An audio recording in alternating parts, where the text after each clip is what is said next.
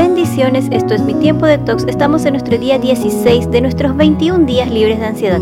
Y la palabra de Dios en el Salmos 32.6 nos dice, Por eso, todo tu pueblo fiel debe orar a ti, y así, aunque estén en mil dificultades, nada malo les sucederá.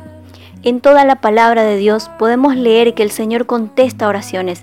El Señor contestó las oraciones de Isaac, contestó las oraciones de Lea, contestó las oraciones de Raquel, contestó las oraciones de David, contestó las oraciones de su pueblo, contestó las oraciones de los profetas.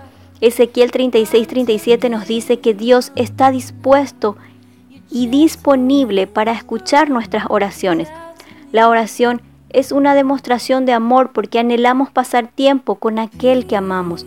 Jesús mantenía una disciplina de oración constante. Lucas 6:12 nos dice que él oró toda la noche. Lucas 9:18 nos dice que se alejó de la multitud para orar.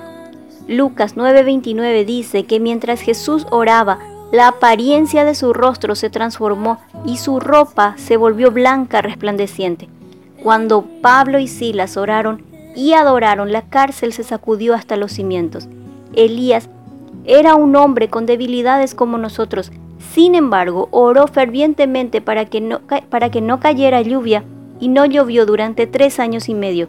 Luego volvió a orar y el cielo envió lluvia a la tierra y comenzó a dar cosechas. La oración transforma.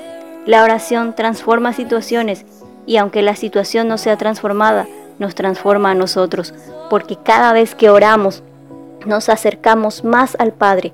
Toda ansiedad se va, porque en su presencia vemos más clara la situación.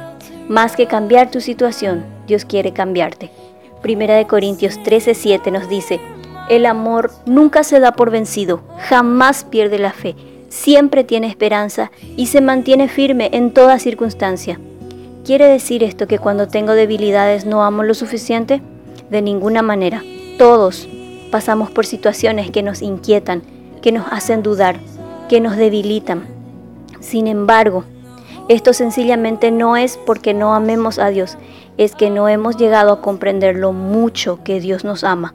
Por eso primero de Juan, primera de Juan 4:18 dice que el amor perfecto expulsa todo temor. Maduramos y desarrollamos el amor cuando pasamos tiempo en oración y aunque estemos en mil dificultades, nada malo nos sucederá. Analiza y responde, ¿estoy experimentando el amor de Dios en mi vida en este momento? ¿Por qué sí y por qué no?